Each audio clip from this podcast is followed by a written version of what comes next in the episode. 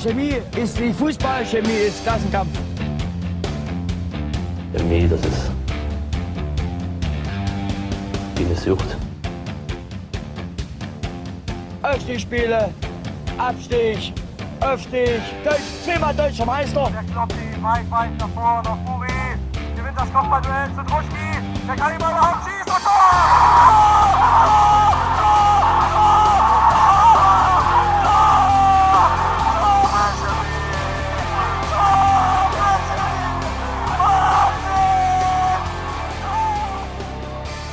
Dann machen wir mal eine Woche Podcast-Pause und schon laufen uns die Themen über. Wir könnten Stunden sprechen, allein über die Liga, doch dafür fehlt uns leider heute die Zeit. Das holen wir irgendwie nach. Wir fokussieren uns daher auf Chemie, noch fokussierter als sonst hier beim chemischen Element zur Folge 107 am Dienstagmittag, denn über die BSG gibt es mehr als genug zu reden nach dem 2 zu 4 in Erfurt und dem 2 zu 0 Heimsieg gegen Hansa 2. Moin Nils. Mahlzeit. Hey Bastian. Einen schönen guten Tag. Und mein Name ist Jonas. Und wir sind nicht allein, sondern wir haben mal wieder einen Gast und der hat nicht nur gegen Erfurt just beide Tore aufgelegt, wurde von Fupa in die Elf des vergangenen vierten Spieltags gewählt, sondern ihn haben die Chemiefans gar zum Spieler der vergangenen Saison 2022-23 gekürt. Moin, Flo Brückmann. Ja, hallo zusammen.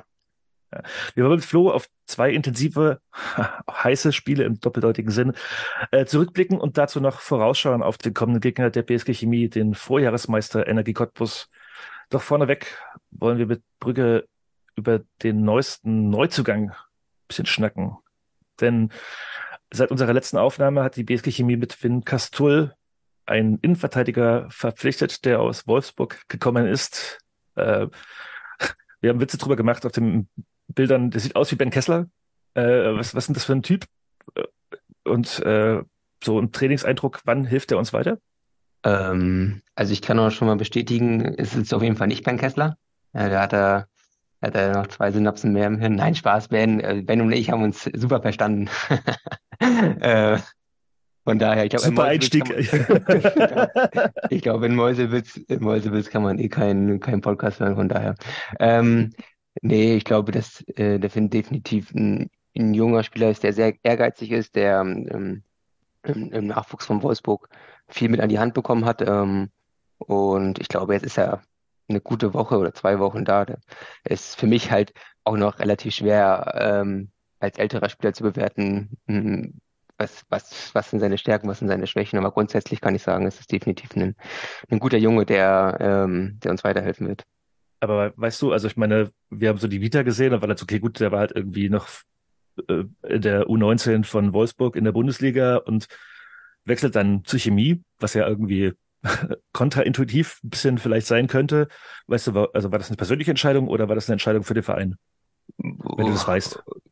Ehrlich gesagt habe ich keine Ahnung, ähm, aber okay. warum sollte man sich halt Chemie kleiner machen, als man ist und sagen, da kommt ein Spieler von, von Wolfsburg U19, ähm, ich würde sagen, dass es gar nicht so ungewöhnlich mittlerweile mehr ist, dass wir ähm, auch solche Spieler, solche jungen Spieler von guten Nachwuchsleistungszentren irgendwie äh, bekommen können. Ich sehe, du gehst mit breiter Brust zu dieser Aufnahme. also ja, finde ich gut bin Fan. äh, äh, ich glaube, der Einzige, der mehr Fan von dir ist, ist, ist Bastian, aber gut. Äh, bevor wir jetzt hier das Fanboytum riesig groß aufziehen, wir haben eine Hörerfrage bekommen. Und zwar hatte ich vor der Woche auf Twitter geschrieben, dass du bei uns zu Gast sein wirst. Und Eumel, also ich glaube, einer unserer treuesten Hörer seit Anfangszeiten und äh, echt sweeter Typ, den ich habe kennenlernen dürfen letztens, der hat gefragt, wie, beob äh, wie beobachtest du als Spieler Stammspieler, die Transferphase, schaust du, wer Konkurrenz sein könnte oder freust du dich über Support für den Verein abseits deiner eigenen Einsatzzeiten? Ah, du meinst sozusagen die Transfers, die wir tätigen oder generell die anderen Vereine? Deine, also quasi die Zugänge zur Chemie, also guckst du da irgendwie ein bisschen skeptisch drauf und denkst du so, scheiße, so bei einem Rechtsverteidiger? Ähm, ja, ich glaube, die Saison haben sie noch keinen Rechtsverteidiger geholt. Ja, ja, also äh, theoretisch. Ich, ich, ich habe es falsch geprüft. Ne? Nein, Spaß beiseite. ähm, na, grundsätzlich ist es so, dass man sich dann, dass man schon neugierig ist, wenn man dann einen jungen Spieler zum Beispiel nicht kennt, hey, welche Position spielt er normalerweise, wo hat er vorher gespielt und so weiter und so fort.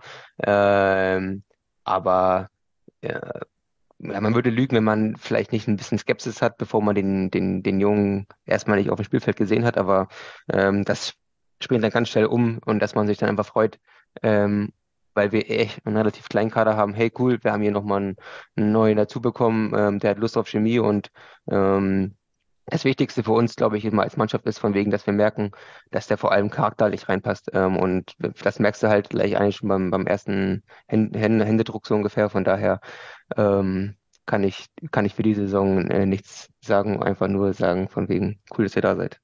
Damit leitest du quasi sagen auch schon äh, unbewusst zur zweiten Frage, über die gestellt wurde. Und da geht es nämlich darum, ob äh, du als Spieler oder Spieler generell eingebunden werden in Transferentscheidungen. Also wenn du zum Beispiel jetzt irgendwie, du hast lange in Rostock gespielt, in Cottbus, und dann heißt es halt, okay, wir holen jemanden, mit dem du vielleicht mal zusammengespielt hast, wird da auf dich Ähm, zugegangen? Ähm, also äh, tatsächlich haben wir jetzt, glaube ich, keinen Spieler geholt, seitdem ich da bin, mit dem ich irgendwie aktiv zusammengespielt habe. Aber grundsätzlich ist es ähm, definitiv ähm, bei jedem Verein, glaube ich, so, dass man so vorgeht, um einfach sich nur mal ein Feedback zu holen von wegen, hey, wie ist der eigentlich drauf und so weiter und so fort. Ähm, und ich glaube, das wäre ja auch äh, fatal, wenn man sowas nicht machen würde. Gut, das wären die beiden Fragen zur Hörer, also aus, aus, aus unserer Hörerinnenschaft.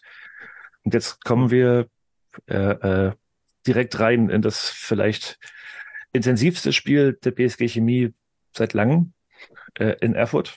Mhm. Und ich muss gestehen, die ersten beiden Tore habe ich verpasst, weil ich äh, an der Bierschlange stand. Hm.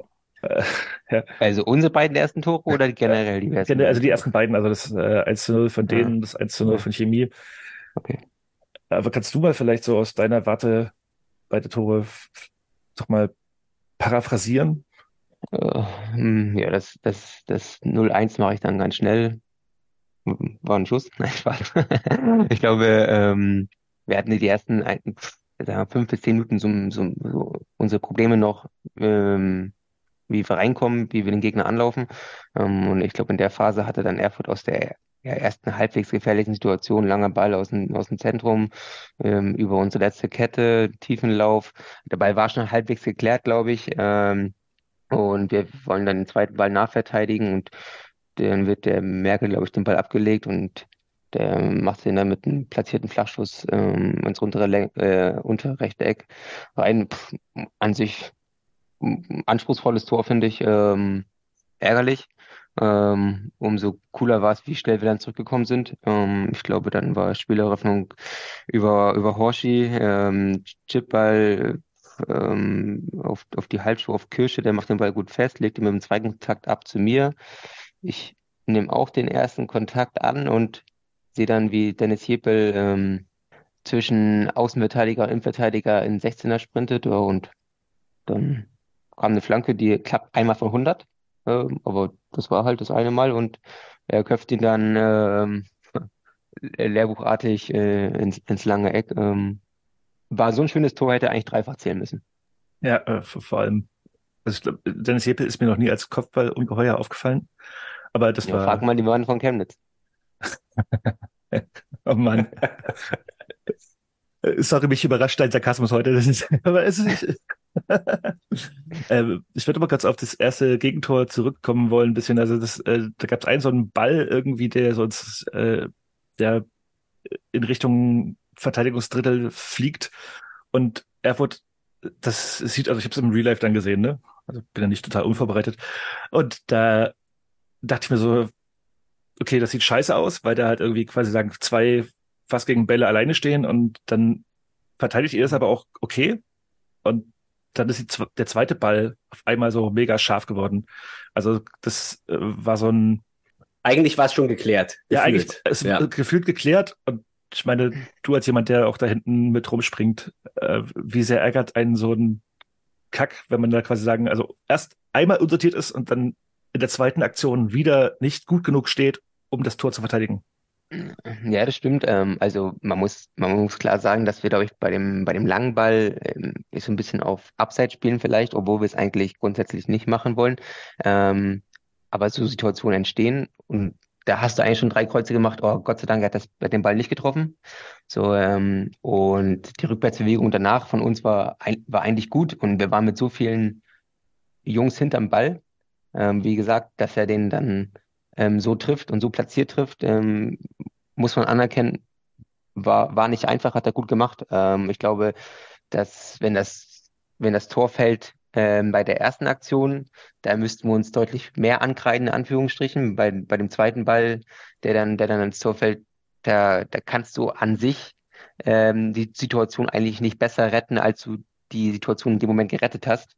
Dass er dann reingeht, ist dann schon echt pff, ja, ärgerlich gewesen im Nachhinein. Ja. Ja, also ärgerlich äh, war dann wahrscheinlich auch vor allem, also diese, diese offensive, ich habe es als äh, äh, Feuerpower von, vom RWE beschrieben, also ne, den Kai Seidemann, der sich da einmal um die eigene Achse dreht und den auf ähm, Merkel legt. Wie, wie habt ihr euch denn vorbereitet auf diese doch sehr, sehr krasse Offensivkraft von Erfurt? Ja, ich glaube, wir haben uns halt genauso vorbereitet, äh, wie das Spiel lief, meine ich eigentlich echt sehr gut, äh, dass du das dann komplett, nicht komplett verhindern kannst. Äh, manchmal, äh, das, das ist dann eine andere Geschichte, aber ich glaube, dass in dem Moment, was du gerade angesprochen hast, der tiefe Ball war vielleicht, ähm, das war nicht gut, wie wir das verteidigt haben in dem Moment. Ähm, so, aber danach, ich glaube, der, der Kai Seidermann hätte normalerweise schießen müssen oder ich weiß nicht, der war ja eigentlich vom leeren Tor und hat es ja verpasst. Ähm, und dann haben wir ihn sozusagen ja wieder gestellt. Ähm, und dass er den Ball dann irgendwie querlegt und, und sein Teamkollege der Merkel war das ja, glaube ich, dann aus 20 Metern schießt, ähm, durch gefühlt acht Beine von uns, geht das auf, ja, vier Spiele, ja. Ähm, das, und dass er dann durch alle durchflutscht, das, das ist dann ähm, fehlendes Spielglück. Ähm, von daher ist es wirklich umso ärgerlicher, dass wir äh, dass wir die Situation eigentlich überstanden hatten nach dem langen Ball. Und von den Situationen musst du halt zwei, drei Situationen überstehen im Spiel, um einfach was mitzunehmen. Ähm, und dass dann trotzdem was gefallen ist danach, äh, das ist halt, das ist halt das Gemeine in der ganzen Geschichte. Nun könnte man ja aber meinen, dass so ein Rückschlag auch ein, so den, den besten Plan aus dem Kopf schießt und einen bricht. Aber das, diesen Eindruck hatte ich halt nicht, sondern ihr hattet da irgendwie was vor und habt einfach äh, ja unbeirrt weitergemacht oder unbeirrt dann auch nach vorne gespielt, dann ist das 1-1 gefallen. War, also gefühlt war irgendwas anders aus der Zuschauerperspektive. Habt ihr, lag das daran, lag das an Erfurt, dass ihr da so Brust raus, offenes Visier gespielt habt oder an einer ganz speziellen Vorbereitung? Das würde mich mal noch interessieren. Mhm, ja, sicherlich hatten wir ein, ein, zwei taktische Feinschliffe, aber die, auf die gehe ich hier nicht näher ein. Mhm. Ähm, aber trotzdem ähm, lag es definitiv nicht an Erfurt, äh, dass es so aussah, wie das Spiel aussah, sondern an uns, weil wir einfach wirklich äh, super mutig waren, ähm, ähm, da was an den Tag gelegt haben, was wir drei Tage später noch gemerkt haben gegen Rostock, dass es echt sehr intensiv war. Äh, das Einzige, was wir uns halt ankreiden müssen, in Anführungsstrichen, ist, dass wir wirklich so viel Aufwand betreiben und das wirklich super gut machen. Ich glaube, ein besseres Auswärtsspiel kann man in, in Erfurt als Chemie eigentlich ähm, nicht machen, dass dann da am Ende des am Ende der 60, sage ich mal, der ersten 60 Minuten zu wenig Ertrag ist. Also warum führen wir nur 2-1? Wir könnten eventuell auch äh, 2-0 führen, wenn wir das Gegentor nicht bekommen, oder 3-1 führen, weil das dem, dem Spielverlauf bis dahin eigentlich ents entsprechend ents entsprochen hätte. Ähm, von daher, nee, ähm, die Schulterklopfer bringen uns nichts, ähm, aber trotzdem war es im, im Nachgang, ähm, als du in den Bus gestiegen bist, schon irgendwie ein cooles Gefühl zu, zu wissen, boah, so hier in Erfurt aufzuspielen, das, ähm, das macht nicht jeder. Da schiebe ich meine eigentlich letzte Frage zum Spiel gegen Erfurt mal vor, weil äh, ich habe mit Bastian geschrieben, also der das am TV verfolgt hatte und Nils und ich waren im Stadion und die Heimfahrt hat sich für uns echt nicht so geil angefühlt, weil, dass du gerade sagst, so, äh, da hätte man was mitnehmen können, Schrägstrich vielleicht müssen und das hätte halt ein total geiles Gefühl gegeben, zumal das halt einfach auch, auch ne, an einem Mittwochabend total spät war. Äh, also diese Umstände ums Spiel waren halt nicht so geil. Deswegen gab es ja auch Proteste von beiden Seiten gegen die Anschlusszeit. Und ich habe mich gefragt, also du, du sagst gerade, ihr saß schon mit breiter Brust im Bus, oder? Also, also ja, das war die Frage. Ja, äh, ja, breiter Brust, die, die, so breit war die dann dann nach dem Spiel trotzdem nicht, weil wir verloren haben, aber irgendwie, du hast ja immer noch als Spieler so ein, so ein Gefühl, unabhängig mal vom Ergebnis äh, nach so einem Spiel. Ähm, und da hat sich dann irgendwie, hat sich das trotzdem auch wenn die Niederlage hart war, in Anführungsstrichen, trotzdem warst du auf der anderen Seite irgendwie schon ähm, ja, beeindruckt, klingt zu übertrieben, aber schon irgendwie war das so eine Genugtuung zu wissen, ähm, oh, man kann es auch, man kann es auch auswärts, man kann es auch gegen eine Spitzenmannschaft ähm, und auf eine echt, ist wieder beeindruckend, auf eine coole Art und Weise. Also ich kann das auch bestätigen. Und Jonas, du hast es ja angesprochen, wir hatten da im ersten Moment eine andere Sicht, aber ich war auch total drin in dem Spiel. Ich habe den Fernseher angebrüllt, ich war heiser und war sehr beeindruckt wirklich von dieser Leistung. Und wenn man verliert, dann doch gerne so irgendwie, weil es ein super intensives Spiel war. Es gibt so viele Szenen. Guckt euch die Ostsport-Zusammenfassung an, die ist zehn Minuten und gefühlt ist da immer noch nicht alles drin. Es geht hin und her. Und äh, ich hatte schon auch lange das Gefühl, dass man hier was mitnehmen kann. Klar, ähm, irgendwie sech, nach 60, 70 Minuten schwinden die Kräfte, hat man schon gemerkt. Weil muss äh, zahlt halt Tribut. Aber bis dahin sah es wirklich Wahnsinn aus. Und das war, deshalb meinte ich das vorhin, gefühlt war irgendwas anders. Also war echt ein beeindruckender Auftritt. Und da kann man auch aus einer Niederlage was Positives rausziehen, finde ich. Ja, definitiv gut gesagt. Also das, das haben wir auch. Ähm und auch wenn es nur das Gefühl ist, in Anführungsstrichen, das, das gibt trotzdem Selbstvertrauen. Ja, Selbstbewusstsein hat auch das 2 zu 1 vielleicht geschaffen, äh, wo du einen Diagonalpass auf Lukas Surek spielst, was du, also wenn ich es richtig beobachtet habe, auch gegen Viktoria öfter probiert hast und Lukas da äh, leider öfter mal mit viel Wucht daneben gezogen hat, aber jetzt gegen Erfurt hat es perfekt geklappt. Und dann führt Chemie zur Halbzeit 2 zu 1. Äh, sah durchaus schick aus. Und dann kommen wir zu der Szene, die vielleicht dann nach der Pause die meisten Diskussionen hervorgerufen hat. Reden wir auch wieder über Lukas Surek. Miro Jagatic hat das in Interviews sowohl bei Ostsport als auch bei MDR als die Szene beschrieben, wonach halt das Spiel gekippt sei. Wie hast du das gesehen? War es ein Foul, war es kein Foul? Elfmeter, ja, nein? Um, ähm, ja, das ist jetzt im Nachhinein kann man das ein bisschen mit dem Sch Schmunzeln beurteilen. Also im Spiel, sind wir ganz ehrlich, da, da waren wir, waren wir felsenfest der Überzeugung, niemals Elfmeter, weil es wirklich Klar, der, Block, der Ball der Block stimmt zu. Also ich habe auch aus 150 Meter Entfernung gesagt, das war niemals Ja, ähm, so und man hat da gemerkt von wegen, ähm, erste Halbzeit war der Schiri so ein bisschen, ich will nicht sagen auf unserer Seite, aber dann viele 50-50 Entscheidungen gingen in unsere Richtung. Zweite Halbzeit äh, war das dann vom, von Beginn an aber irgendwie die andere Richtung und man hatte irgendwie schon das ganze Gefühl, hier ist das in der Luft, obwohl gar nichts anbrennt. Da war eine Situation vor mit Philipp Wendt und dem Badu, glaube ich, oder sowas, äh, wo wirklich, wo, wo niemals Elfmeter ist, aber auf, auf einmal so eine Unruhe entsteht. Naja, und dann bei der äh, besagten Elfmetersituation, da dachten wir dann auch, jetzt kann der nicht ernsthaft Elfmeter gepfiffen haben, das macht er sich hier vor 5.500 Zuschauern in Erfurt ein. Ne? Aber das, das Krasse war dann wirklich im Nachgang, die Situation nochmal zu sehen, also in, in der Zeitlupe und so weiter und so fort. Und da muss man dann wirklich sagen, ja, okay, ich will nicht sagen, dass man ein schlechtes Gewissen hat, dass man den Ski so belappt hat, ähm, aber das ist dann schon ein klarer Elfmeter ähm, und ähm, ja, wenn wir den nächstes Mal irgendwann nochmal haben, kann man sagen, äh, sorry, äh, aber war vielleicht, war vielleicht ein bisschen richtig. Aber 15 Minuten später gab es ja auch eine nicht ganz unstrittige Situation, nee, lass, wo... Lass uns mal kurz über die ja? weiter... Okay, gut. Also, weil, weil, äh, also, also du kannst auch gerne jetzt überleiten zu anderen Situationen gegen Timo Mauer, aber ich würde bei der kurz noch bleiben, weil ich nämlich, also ich kann kurz meine Story erzählen.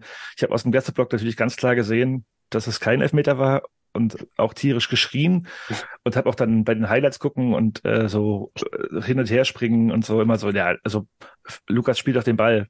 Und äh, habe heute erst oder gestern äh, ein, ein, ein Bild gesehen, wo man sieht, wie er da mit beiden Beinen voran äh, Romario Hairola den Knöchel so zerhaut, dass der jetzt für zwei Monate ausfällt, äh, was keine Absicht in dem Sinne also keine, keine böse Absicht war, aber halt eine Konsequenz. Und äh, ich glaube, Nils hatte das relativ klarer, schneller gesehen als ich, dass dieses, man spielt den Ball, aber wenn man dann halt so mit beiden Beinen voran den Gegenspieler umsetzt, dann ist es auch ein Strafstoß, denke ich. Aber Bastian. Ja, ja. Timo Mauer wolltest du gerade. Ja, also ich wollte überleiten zu der Situation, die wir dann ja hatten im gegnerischen Strafraum, nämlich Wer war es denn eigentlich? Ich weiß gar nicht, Quabe Schulz? Nein, Quatsch. Doch, das war Quabe ja, Schulz doch. gegen Timo Mauer. Genau, okay. Er, ähm, ja, aus meiner Sicht Timo Mauer, der legt und ähm, der das aber auch ganz gut annimmt. Äh, wie hast du auf diese Szene geblickt? Äh, auch klarer Elfmeter, das war ja tatsächlich sogar auf, auf der rechten Seite bei mir und ich bin dann sofort zum Assistenten und der dann aber gleich ähm, äh, abweisend gesagt hat, von wegen, der, der lag, beziehungsweise der grätschte schon und Timo Mauer hat es dann angenommen. Ähm, aber genau wie du es gerade gesagt hast, ähm, das ist ja keine Entschuldigung zu sagen, ja, nur weil der, der äh, rumliegt, ähm, dann, dann ist es kein Elfmeter mehr. Ähm, und von daher hat das Timo äh, als Offensivspieler clever angenommen. Ähm, aber es ist auch unglaublich äh, dämlich verteidigt. Ähm, und das, ähm, wie heißt es, Dummheit schützt vor Strafe nicht, ähm, ist es definitiv ein klarer Elfmeter. Und hätten wir dann den VAR, oder wie das immer so schön heißt, dann wäre es auf jeden Fall ein Elfmeter für uns gewesen, ja. Also da gibt es keine zwei Meinungen. Das Stellungsspiel des Schiedsrichters habe ich, äh, ich fand auch bei dem, also bei dem Elfmeter, der gegen uns gepfiffen wurde, stand der Schiri, dessen Namen ich gerade nicht parat habe. Nils, hast du den? Ähm, äh, hat er nicht. Der stand schlecht zum Ball. Und das stand da echt sehr, sehr häufig in dem Spiel. Also zumindest also als ich dann die Highlights und äh, das Real Life geguckt habe, also war jetzt echt nicht die beste Schiri-Performance. Muss man Ja, mal so man muss halt immer, anmerken. Ähm, ja, man muss halt beachten, dass die Schiris halt selbst auch jung sind. Ähm, Ja. so und dann ist, wir reden dann zwar nur in Anführungsstrichen von Liga 4, aber ich sag mal, der, der Umgangston war dann auf jeden Fall nicht mehr jugendlich auf dem Platz, ähm, weil er auch gemerkt hat, von wegen dieses ganze Spiel eine Dynamik an, wo er äh, in die Hauptrolle hineinwächst. Äh, und äh, du hast dann halt, als wir haben als Spieler immer gemerkt, von wegen, oh, mit denen kannst du gar nicht mehr sprechen, weil äh, sonst sind wir gleich nur zu dritt auf dem Feld mit acht roten Karten. Ähm, von daher, ja, müssen wir halt, müssen wir so hinnehmen im Nachgang. wobei er Karten kaum verteilt hat. So, Aber wir quatschen auch schon sehr, sehr lange über das Spiel Aber in Erfurt und äh, Lass uns zu den, ich, ich habe noch einen Punkt zu den zwei Okay. Elfmetersituationen, weil ich habe ja ähm, Stimmt, stimmt, stimmt. da eine kleine Recherche angestoßen. Ähm, mein, mein Gefühl war eigentlich auch im, im ersten Moment, äh, erste Situation klar kein Elfmeter, also das für uns und dann aber das zweite war für mich ein Elfmeter, dann habe ich nochmal genauer hingeguckt, dann würde ich auch sagen, okay, es waren vielleicht beides ein Elfmeter und ich bringe jetzt aber noch eine dritte qualifizierte Meinung mit rein. Ähm, und zwar, ich äh, habe hier auch schon mal erzählt, ich spiele hin und wieder mal mit Manu äh, Gräfe, dem ehemaligen FIFA-Schiedsrichter äh, Schiedsrichter und jetzt auch gerade als Experten unterwegs seienden Ex-Schiedsrichter. Äh, Fußball und äh, ich habe ihm die beiden Szenen ge geschickt, weil ich weiß, er hat immer pointierte Meinungen und er ist auch einer, der immer gerne laufen lassen oder laufen lässt. Und er hat sich zuerst geäußert zu der zweiten Szene, also das Ding an Timo Mauer, wo ich gesagt hätte, okay, unstrittig auf jeden Fall Elber. Hat, da sagt er, ähm, dass das wahrscheinlich zum Teil, zum Teil auch in der Bundesliga gepfiffen würde. Er findet es aber nicht richtig, da zu pfeifen. Also er ist klar für weiterlaufen lassen, weil er sagt, der Ball wird blind, also hier von Timo, Timo Mauer ins Ausgespielt und dann springt er in den Verteidiger rein. Auch wenn der dämlich grätscht und man das gerne annehmen könnte, ich finde es richtig, nicht zu pfeifen. Er fällt ja nicht durch den Spieler. So argumentiert er. Aber jetzt kommt's, Achtung. Danach, er hat sich auch die erste Szene angeguckt und er sagt, ja, kann man theoretisch schon Elber pfeifen, weil er ja den Ball trifft und ähm, aber de facto trifft er, äh, weil er halt den Gegner trifft, aber de facto trifft er zuerst den Ball, dann den Gegner und aufgrund dieser Zeitnähe, die es da gibt bei diesen beiden Aktionen, also zuerst Ball, dann Gegner, ähm, äh, hätte zum Spiel aus seiner Sicht gerade im Vergleich auch mit der zweiten Szene besser gepasst, auch hier laufen zu lassen und das eher als Unfall hinzunehmen nach klar gespieltem Ball. Also für ihn beides keine Elber und äh, auch eine interessante Perspektive, finde ich. Äh, Ja, äh, hätte ich auch, hätte ich auch, hätte ich auch genommen. Also, okay, krass. So. Und wenn das Herr Gräfe sagt, also ich finde, naja, ich glaube, eine, eine, eine bessere Sch- Schiri-Meinung kann man sich ja eigentlich nicht einholen. Also, naja, so, so sind Ja, wir hier im eine Rückkehr. chirischen Element. Äh, das ist stark. äh, immer, immer top-notch. Das ist stark, das ist stark. Nicht schlecht. Ja, äh, weniger top-notch war, nein, ich sag's nicht, aber äh, Chemie verliert am Ende mit 2 zu 4.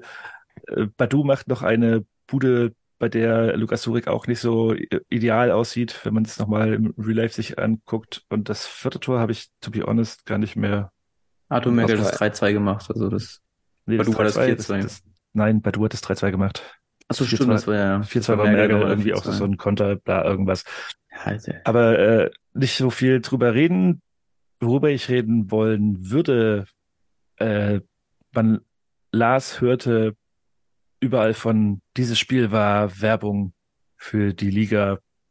Wie sehr nimmt man das als einer der Spieler des Vereins, der da unterlegen gewesen ist, wahr und ernst? Jo, da haben Sie ja recht. Also am Ende war es ja Werbung für Regionalliga-Fußball und ähm, im, im, im TV äh, haben sie ja endlich mal die Kamera so hingestellt, dass die Tribüne, die sie gefilmt haben, äh, voller Zuschauer war. Da hat sogar meine Mutti gesagt, boah, ist das voll bei euch, also beziehungsweise in Erfurt. Ähm, das, das sieht ja dann wirklich richtig nach, nach, nach, nach Stimmung aus. Und wenn ich das dann zum Beispiel vergleiche, ich ich halte ja nach wie vor mit meinem Bruder, auch wenn der jetzt in Flensburg in der Regionalliga Nord spielt und da haben die da gerade irgendwie so eine ähm, autonome Kamera entworfen, wo, sie, wo der Ball verfolgt wird. Ähm, also da denkst du, du guckst keine Ahnung was. Dann lieber so, äh, dann Regionalliga Nordost mit 8000 Zuschauern und MDR Live-Spiel.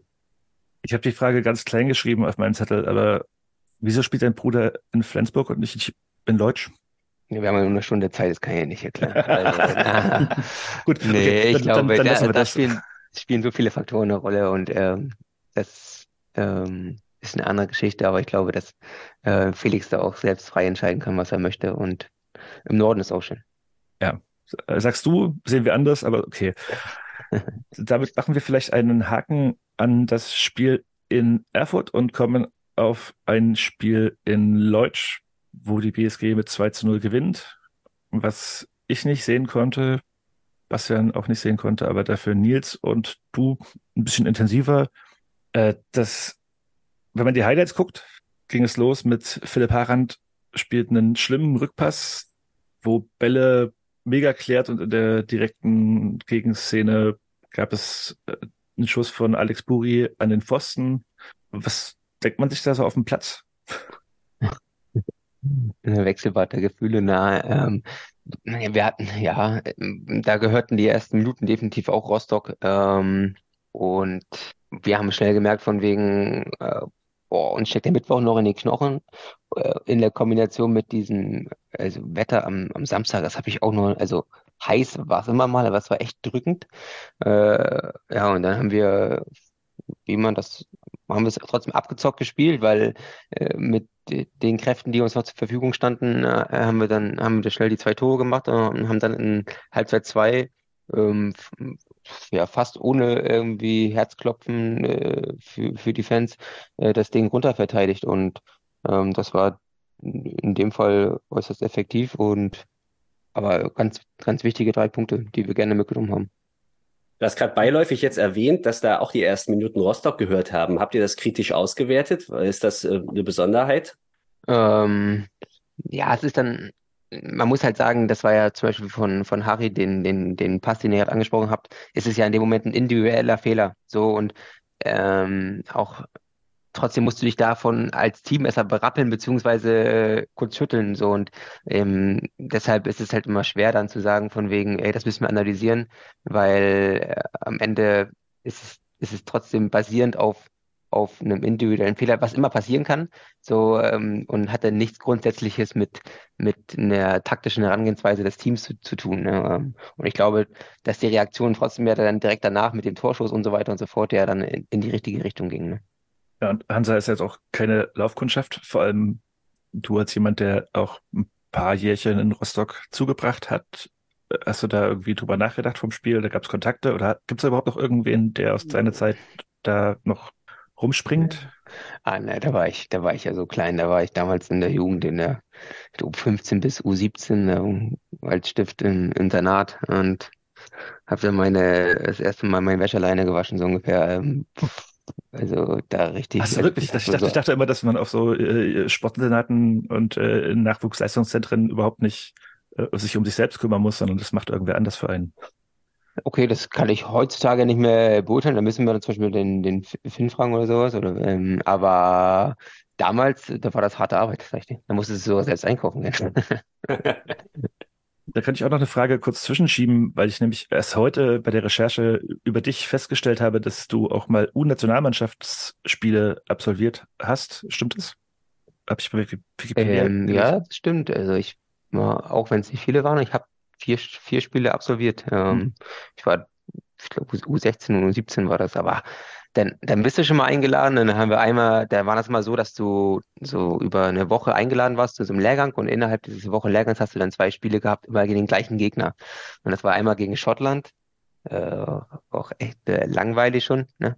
Äh, Und dann das nächste Mal, wo ich eingeladen wurde, ein Jahr später, war es dann gegen Nordirland. Da denkst du dir, was soll denn das? Also, ja, äh, kannst ja auch mal irgendwas Südeuropäisches haben oder sowas und nicht da irgendwie so eine Ja, ja. Ich Also du kannst quasi sagen, nicht hier den, den äh, Masterplan für den DFB, wie er wieder zurückkommt. Äh, ja, die haben es clever gemacht damals. Immer Gegner gesucht, von wegen, die du auf jeden Fall schlagen kannst. Ne? ja, ja, ja, äh, damals. ich Das machen sie heute auch. Ne? Ah, ja. Also du siehst lieber, lieber spanischen Fußball als britischen Fußball. Ja, ich hätte, ja, nicht zwingend, aber ich hätte gerne einmal britischen Fußball gesehen und dann halt gerne spanischen und nicht zweimal das gleiche. Ja. Äh, wenn man schon mal dabei ist.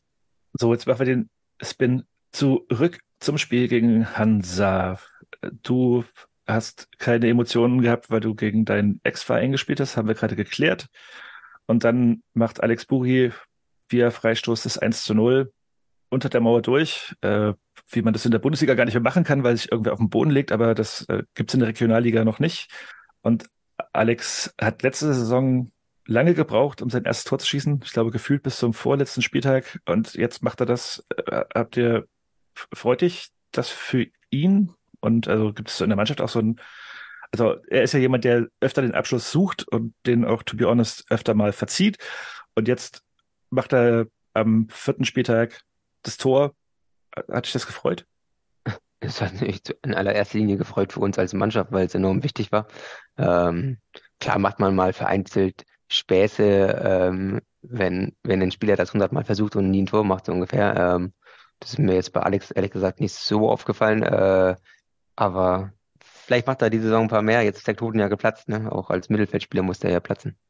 Ja, also ich, ich erzähle das, weil ich nämlich immer in der Kurve neben jemandem stehe, der Alex Buch überhaupt nicht feiert und ich halt irgendwie ihn schon sehr, sehr geil finde als Fußballer und als und dann immer so, ja, ja, ja, der macht sowieso kein Tor. Und, und ich war halt leider nicht im Stadion, als dieses Tor fiel, um halt äh, Philipp zu sagen, fick dich doch, jetzt hier macht er das Ding. Äh, war halt äh, aus der Ferne sehr, sehr schön zu sehen. Ja, Und man muss halt sagen, der Freistoß macht, den macht er super. Und ich glaube, dass er Ja. letzte Saison auch äh, mehrere Freistöße dieser Art hatte, die dann halt Ja. Gegen Pfosten gingen oder so weiter, wo es ein bisschen das, das Spiel Ich gefehlt glaube, er hat. auch im Derby an die Latte geschossen bei so einem Ding aus gleicher Position in etwa, meine ich. Ja, im Pokal, oder? War das im Pokal? Ich Ja, weiß es ja, gar nicht. ja, ja. Ja. Das war, glaube ich, Ja. im Derby. Aber warum, warum durfte er denn überhaupt schießen? Du standst ja auch mit am Ball. Was hat er zu dir gesagt? Wie läuft da die Mhm. Absprache? Naja, das, es war relativ äh, nah am 16er, am, an der 16er Linie und dann hat er gesagt, von wegen, er will sich den Ball nehmen und dann haben wir gesagt, ja, okay, mach. Ähm, und dann hat der Torwart die Mauer gestellt und dann hat er mir gesagt, nee, Brücke, mach du doch. Und dann meinte ich, ja, okay, dann mache ich doch. Und dann meinte er, nee, nee, nee, geht doch. Also es war viel doch, doch, doch, doch dabei. Ähm, naja, und am Ende war es ein Tor. Ne? Also ich hab- so, ich hab so stelle ich mir jetzt kein erfolgreiches äh, Vorspiel für ein Tor vor. Also das muss ja eigentlich Aber klappt gehen. ja vielleicht auch nur so. Also, weiß ich nicht. Nee, es ging tatsächlich, tatsächlich darum, von wegen, äh, du musst halt immer gucken, wie der, wie der Torwart die Mauer stellt ähm, und ähm, wie äh, eventuelle Freiräume dann, weil sie vielleicht falsch gestellt wird oder sowas, oder weil du merkst, in der Mauer steht jemand, der hat Angst vom Ball, das siehst du jetzt schon, dass er gleich äh, die Hosen voll hat. Ähm, und diese äh, kleinen Parameter wägst du dann ab, genau. Aber ich meine, ich, ich habe es auch äh, quasi sagen live gesehen im Fernsehen und dann, ähm, also Philipp Wendt ist relativ früh abgedreht und dann war es noch zwei und ich meine, du wärst ja jetzt auch in der Position, in der du standst, auch eher der gewesen, der den Ball reinschlägt, statt direkt, oder? Ja, es war auf jeden Fall eine Situation, äh, eine Position, wo du auf jeden Fall aufs Tor schießt. Also Okay. sonst gibt's auch Ärger von außen. Ähm, so, und das war halt dann wieder so nah dran, dass du mit Schnitt wahrscheinlich gar nicht über die Mauer kommst, dass sich der Ball sozusagen wieder ins Tor senkt. Ähm, und dann ist die brachiale Gewalt ähm, dann gar nicht so verkehrt und in dem Fall sogar perfekt. Ja. Ja, und ähm, trotz der spielerischen Überlegenheit von Hansa 2, und ich meine, die sind wirklich auch echt eine gute Truppe, was ich bisher von denen gesehen habe, äh, hat die BSG dann erhöht. Philipp Harand, also gefühlt, kloppt er einfach irgendwie den Ball nach vorne. Und Dennis Jepel macht für mich äh, das bisher schönste Tor seit, keine Ahnung, also ich fand diese Ballannahme, Mitnahme, Umdrehen in den Wickel hauen, äh, genial. Und ich habe zu Nils ähm, schon im Spiel gegen Viktoria gesagt, dass ich, ein Dennis Jepel, der könnte einen äh, Tennisaufschlag von Rafa Nadal mit dem Fuß annehmen und der würde kleben bleiben. Und das hast du in der Aktion so gesehen, dass der halt einfach irgendwie alle komplett nass macht und das ist das Äh, Den krass. Satz musst du auf jeden Fall rausschneiden, weil sonst kannst du den nicht mehr einfangen. Ja, äh, aber nee, war schon mal halt hier. sagen, ja, oh Gott, ja, oh Gott, nee, aber der, der hat mich ab und zu, hat er mich mit dem Auto abgeholt. Jetzt in der letzten Saison hatte ich den Führerschein verloren, hat er mich mal mit zum Training genommen. Da hat er mal Podcast gehört. Also die Wahrscheinlichkeit, dass er jetzt diesen Satz von dir hört, ist relativ hoch. Aber ähm, nee, grundsätzlich, Dennis Hebel ist ein Spieler, der echt technisch sehr versiert ist und das Tor, wie du es angesprochen hast, das war äh, Es war erste Sahne, also der, der erste Kontakt sozusagen aus der Drehung, sitzt 45 Grad sich irgendwie aufgedreht, ich weiß nicht genau, wie viel Grad das waren, nein, aber ähm, und dann, dann auch danach der, direkt der Abschluss sozusagen, wo er nicht fackelt und äh, ja, also Technik ist echt tipptopp, Annahme, Torschuss. Nö, kann man, kann man nicht meckern. Ist das auch der Grund, warum jetzt, also gef gefühlt, was ich so sehe, die Diagonalpässe von dir oder von, von Sure in den Strafraum öfter kommen? Also so, was ist die, habt ihr eine, im Sommer eine neue Spielidee? Irgendwie, also ich meine, wir haben vor anderthalb Jahren mit äh, Miro gequatscht, der halt meint, okay, mehr Ballbesitz, mehr Ballbesitz. Das sieht man, aber jetzt sehe ich auch ganz, ganz viel Diagonalbälle, die man halt irgendwie von ja, im höherklassigen Fußball von schon auch Ja. kennt. Man muss halt grundsätzlich sagen, dass unsere dr- drei da vorne, unabhängig wer da, wer da spielt, ähm, ähm, unheimlich viele Tiefenläufe anbieten. Ähm, so und ähm, durch diesen Tiefenlauf ähm, zwingst du den Gegner immer irgendwie ja ähm, mit, mit Blick in Richtung eigenes Tor zurückzulaufen. Und ähm, dann ist es halt für uns Spieler, wenn wir halt wenn wir halt die Angebote haben, von ähm, so, so, so, so einen langen Ball, so einen langen Diagonalball zu spielen, ähm, irgendwie auch ja eine gute Option, ähm, in dem Moment eine, eine Torchance zu kreieren. Und ähm, am Ende, also ich, ich will nicht sagen, dass sich das so ein bisschen ähnelt, aber zum Beispiel das Tor jetzt gegen Erfurt, das 1-1, war ja auch nur möglich, weil, weil Dennis Jekyll sozusagen, auch wenn das nur 10 Meter, ein 10-Meter-Sprint war, diesen Tiefenlauf angeboten hat. Und ähm, das war ja keine Flanke, es war kein Diagonalball von mir, das war ja irgendwie einfach nur reingechippt in, in, in den, in den Raum. Und deshalb ist manchmal der, der Lauf dahin viel, viel wichtiger als der Pass. Wenn wir jetzt über die beiden Tore sprechen, zumindest jetzt gegen Hansa, und da hatte ja Bu auch noch die Situation vorher, wo er einen Pfosten haut. Ich, ich erkenne da so eine gewisse Freude am Abschluss und auch eine gewisse Risikobereitschaft, ähm, währenddessen wir in vergangenen Monaten auch immer mal Phasen hatten, wo wir uns schwer getan haben, oder ihr habt euch schwer getan, ein Tor zu schießen. Äh, ist da gerade besonders viel Selbstbewusstsein äh, mit dabei? Hat sich da was verändert?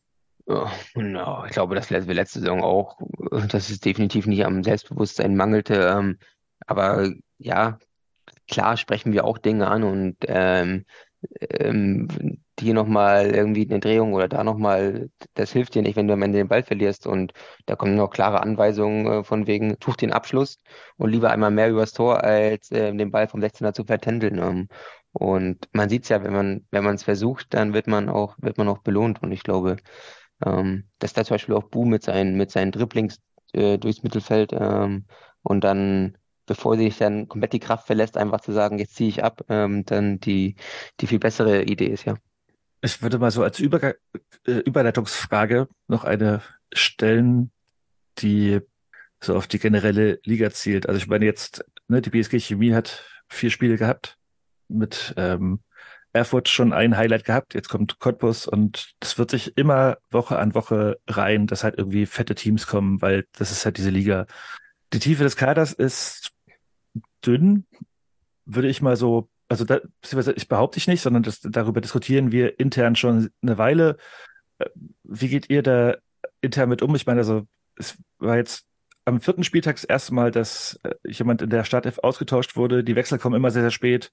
Ist, ist das so Thema im Team und wie geht ihr damit um, dass es da schon so ein kleines Gap zu geben scheint? Ähm, naja, also ich, ich glaube, dass wir letzte Saison auch mit einem relativ kleinen Kern viele Spiele äh, gemacht haben. Ähm, so, und ich glaube, dass das nach vier Spieltagen zu bewerten ist, ist, glaube ich, falsch, weil, oder andersrum, hättest du den vier Spieltagen schon achtmal gewechselt, dann wüsstest du, dass dein Saisonstart völlig in die Hose ging.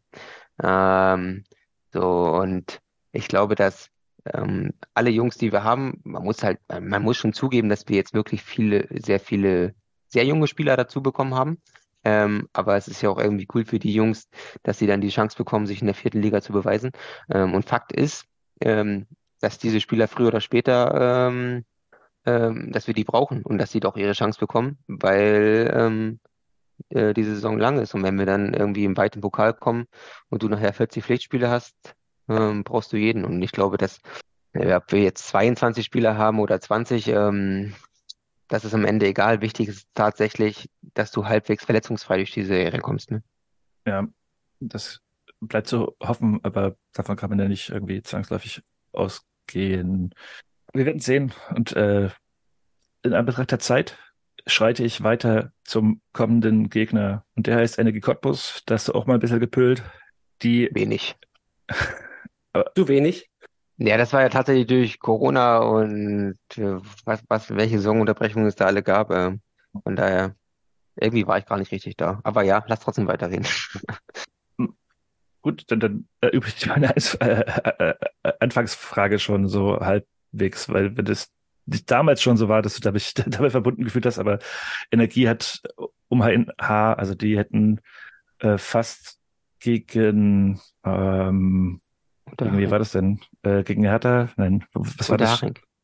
Nein, das, ich meine, die zweiten. Mainz die- Hansa Rostock.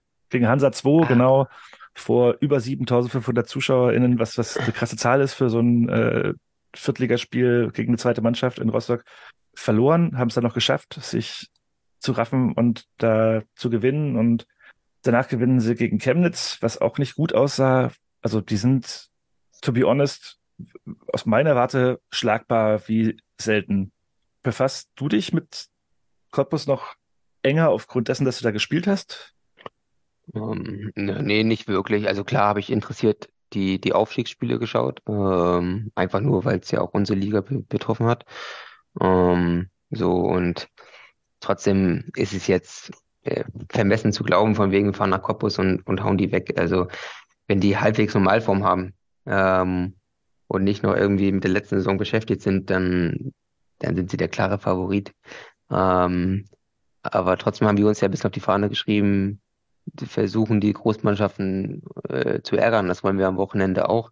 Ähm, aber trotzdem sind wir uns dessen bewusst, dass wenn es normal läuft, wir in Cottbus äh, weniger Chancen haben. Ne? Aber welches Fußballspiel ist schon normal?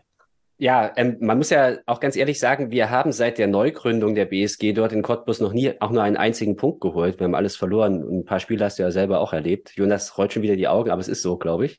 Wir haben da noch keinen Punkt geholt. Wir haben da schon mal drüber gequatscht. wir haben, glaube ich, einmal nur null. Ich, ich guck's nach. Nein. Ich würde sagen, nein. Ähm, zu Hause lief's halbwegs okay, aber gewonnen sowieso noch nicht, auch nicht zu Hause. Und ist schon so ein kleiner Angstgegner, aber klar, das ist, ist halt auch ein unterschiedliches Level. Was macht dir denn Hoffnung, dass es sich jetzt diesmal vielleicht doch ein bisschen verändert? Der Auftritt in Erfurt, ähm, dass wir keine englische Woche haben, also kein Spiel in der Woche. Ähm, ja, und dass wir ähm, Samstagmorgen erst um acht losfahren und nicht um sieben. Gute Argumente. Ja, Bastian, du hast recht. Ja, tut mir leid. Ja, ähm, ich meine, du warst jetzt anderthalb Jahre am Ende in Cottbus und ich meine, also wir haben mit diversen Spielern von der BSG Chemie schon über die Umstände im Deutscher Holz gesprochen und über Vergleichswerte irgendwo anders. Und Cottbus kommt immer daher als der Verein mit den besten infrastrukturellen Vorteilen in dieser ganzen Liga. Ist das, ist das wirklich so? Und wie viel besser ist es denn da zu pölen im Vergleich zu äh, Platz 6 in Leutsch bei Regen, Nieselregen am Dienstagabend? Wenn es regnet, ist in Deutsch jeder Platz gut, in Rolterball. Ähm, äh, na, also klar ist Cottbus infrastrukturell ähm, nicht zu vergleichen mit Chemie. Also zumindest im aktuellen Stand. Äh, da, klar ist es in Cottbus auch schon ein Tick älter. Die vor allem waren die letztes Mal Bundesliga vor, vor 15, 18 Jahren oder sowas. Ähm, aber trotzdem haben die da echt noch viel gut erhalten können. Ähm, und klar, am Ende sieht sich Energie Cottbus niemals als Viertligist. Ähm, das Umfeld schon gar nicht. Und das wird dann trotzdem, auch wenn Sie mal sagen, Sie fahren einen Sparkurs ähm, und so weiter und so fort, wird es ja trotzdem ähm, einfach gelebt. Ähm, und wenn du dann da der bist, dann bist du halt Fußballer, in Anführungsstrichen, oder ist, ist der Fußball halt dein Beruf. Ähm, so, und das das macht es, glaube ich, halt nach wie vor ähm, aus, dass du halt als Spieler sagst, von wegen, oh, ich gehe zu Cottbus, auch wenn, auch wenn die in Liga 4 spielen, weil du eben genau dieses Gefühl hast, von wegen, oh, hier bin ich professioneller Fußballspieler, in Anführungsstrichen. Ich hatte in unserer Saisonvorschau gesagt, solange Energie Cottbus in dieser Liga kickt, sind die für mich Meisterfavorit Nummer eins. Stimmst du dazu oder? Oh, also jetzt nach, nach den ersten vier Spieltagen ja, würde ich ganz klar sagen, ist es Hertha BSC äh, zwei, also was die da an den die Tag steigen legen, sowieso zwangsab, weil die erste absteigt in die dritte Liga. Von daher ist- Ähm, ja, das, das wäre dann ärgerlich für Hertha. Vielleicht wollten die einfach über Mannschaftstausch nachdenken. Aber ähm, nee, im, ähm, im Nachgang kann man auch den ersten Spieltag, der wurde ja auch viel schon gleich kritisiert, ähm, vielleicht mal so darstellen, dass wir vielleicht gar nicht so schlecht waren. Und dass wir in der zweiten Halbzeit ja näher dem 2-1 waren als Hertha dem 3-0. Ähm, ohne deren Leistung zu schmälern, weil die waren, die, die waren absolut, die waren richtig gut. So, und was die aber jetzt hier alles an die Wand spielen, ich, also, uff, der, der arme BRK, wenn die heute und morgen das Nachholspiel haben. Also da wird mir Angst und Bange. Ähm, äh, nee, aber wie gesagt, die Saison ist noch so jung. Ähm, und definitiv zählt Cottbus dazu. Also zu den, zu den zwei, drei, vier Teams. Also das steht, das steht außer Frage. Damit Welche Mannschaft, das würde mich jetzt vielleicht noch interessieren, nach der jungen Saison außer Hertha hat dich denn bislang auch noch überrascht? Und äh, was ist vielleicht die negative Überraschung? Kannst du schon ein Zwischenfazit ziehen? Ähm, naja, also Hertha ähm, definitiv eine große Überraschung. Ähm, ich bin so ein bisschen negativ überrascht, dass ähm, in Chemnitz anscheinend wirklich viel im Argen liegt. Also, also sehr, sehr viel. Und dass man das halt auch sportlich dann nicht mehr irgendwie abwägen kann. Ähm, nee, und ansonsten glaube ich, äh, pendelt sich das alles schon irgendwie in die Richtung ein, wie man es so ein bisschen erwartet hat, würde ich sagen, dass du dann halt diese Sch- Spitzenmannschaften hast, sechs, sieben Spitzenmannschaften ähm, und drei, vier Mannschaften, die wirklich um Abstieg kämpfen und ja, aber mal gucken. Wie, Kann noch viel inten passieren. Also von, wie von, zwei, intensiv? von zwei Punkten in Jena bist du nicht überrascht. Nach, Stimmt. Ähm, ja, auch, wobei trotzdem sind wir an Spieltag vier. Ähm, ja klar, es war auch eher jockig. Ja, und ich glaube, dass man in, in Babelsberg verlieren kann. So, was die jetzt da am, am, am Sonntagnachmittag gemacht haben, also, d- äh, das ist, da sollten wahrscheinlich immer noch eine Videositzung haben, äh, aber ähm, das, das ist dann halt Lehrgeld, was sie zahlen, aber ich schätze trotzdem ein, dass Jena da relativ schnell sich rauskämpft und das in die andere Richtung geht, ja. Mich würde mal noch interessieren, wie intensiv man denn so die Liga verfolgt. Also guckt ihr euch zum Beispiel auch die Zusammenfassung an der anderen Spiele oder ist das eher so mal anlassbezogen, wie auch immer? Oder wie, wie hältst du das? Ähm, ich glaube, das ist recht individuell. Einige machen es gar nicht, ähm, andere schon. Also mich in, interessiert definitiv das Ergebnis und ich gucke mir auch die Aufstellungen an. Und spätestens, wenn ich dann montags morgens hier zur Arbeit komme und ins Büro, äh, Büro komme, da, da läuft dann hier schon, laufen die Highlights auf Aussport TV schon bei Benny Velot heiß. Von daher sehe ich das auch alles nochmal in Bild und Ton. Das, ihr arbeitet zusammen. Ja. Ach, Also gerade ist- nicht, weil ich muss, ich bin ja hier in meiner XXL-Mittagspause. Aber sonst ja. Ah, Gut, das wusste ich, wusste ich jetzt nicht, aber cool. Schön. Er ist sozusagen mein direkter Vorgesetzter. Dann Äh, darf der natürlich auf dem auch, Platz und daneben. Ja, sowohl als auch schrecklich. dann darf er auch die ganze Zeit Highlights gucken im Büro. Alles klar. Gut. Äh, ja, das da müssen wir, ich weiß nicht, ob wir das veröffentlichen. Also das, ja, also das machen wir natürlich noch vor unserer offiziellen Arbeitszeit. Wir sind dann Nee, super schon klar. früh da und gucken das dann. Genau. Bevor Bastian jetzt hier schon alles abmoderiert, habe ich auf jeden Fall noch eine Frage. Bei der letzten Mitgliederversammlung gab es die für uns äh, nicht so geile Nachricht, dass es ein Minus gab und seitdem stapelt die BSG noch tiefer, als sie eh schon stapelt. Ich meine, der Aufstieg in die dritte Liga ist ein Zukunftsmusik ganz, ganz weit weg, aber auch äh, jetzt noch gefühlt ein bisschen weiter weg als vorher. Ist das ein Thema in der Mannschaft oder auch für dich, so äh, bezüglich sportlicher Entwicklung? Um, ja, ich glaube, es wäre, wäre vermessen, wenn ich jetzt hier mit fast 33 nochmal sage, ich will hier mit Chemie Liga 3 spielen. Ähm, aber grundsätzlich ist es trotzdem so, dass du ja, wenn wir am Wochenende auf, aufs Spielfeld gehen und wir wollen ein Spiel gewinnen, willst du ja auch immer irgendwie wissen, also willst du erstmal gewinnen und zweitens ähm, würden wir lügen, wenn wir letzte Saison nicht gesagt hätten, oh, wie geil wäre es denn mal auf Platz 1 zu stehen und wie geil wäre es eine Relegation zu spielen und dann sagen, hier, ihr könnt aufsteigen, wir brauchen nicht.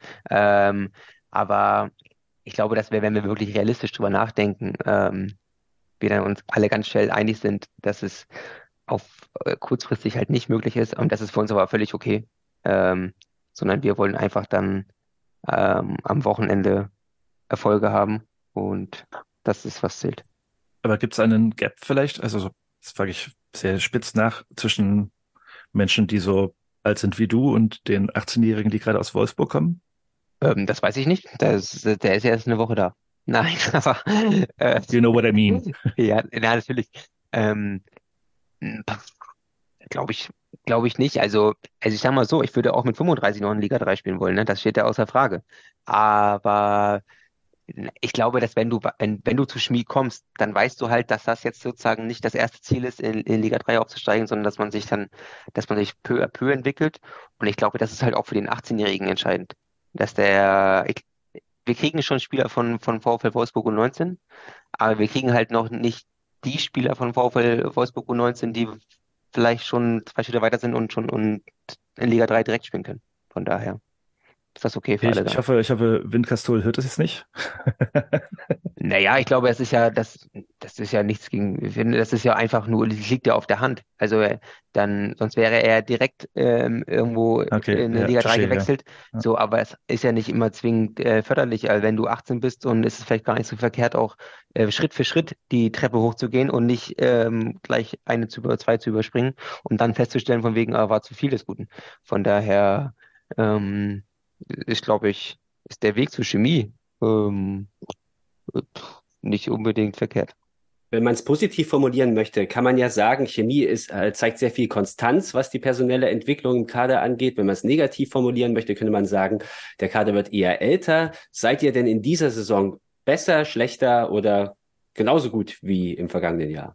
Ähm, ja, wer ist denn der älteste Spieler im Chemiekader? Ich glaube, es ist Benny, oder? Bell- Bellot.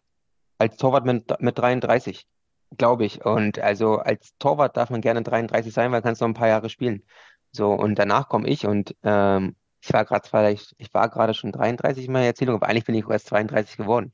Und ähm, deshalb ist, glaube ich, ähm, hat der aktuelle Chemiekader, so wie er ist, auch wenn man die älteren Spieler dazu zählt, äh, eine ne mittelfristige Zukunft, weil die sind nicht in einem halben Jahr Game Over, sondern ähm, mit dem Kader könntest du theoretisch noch ein, äh, ein paar Jahre spielen bzw. dich entwickeln. Von daher ähm, sehe ich da eigentlich diese die negative Komponente weniger.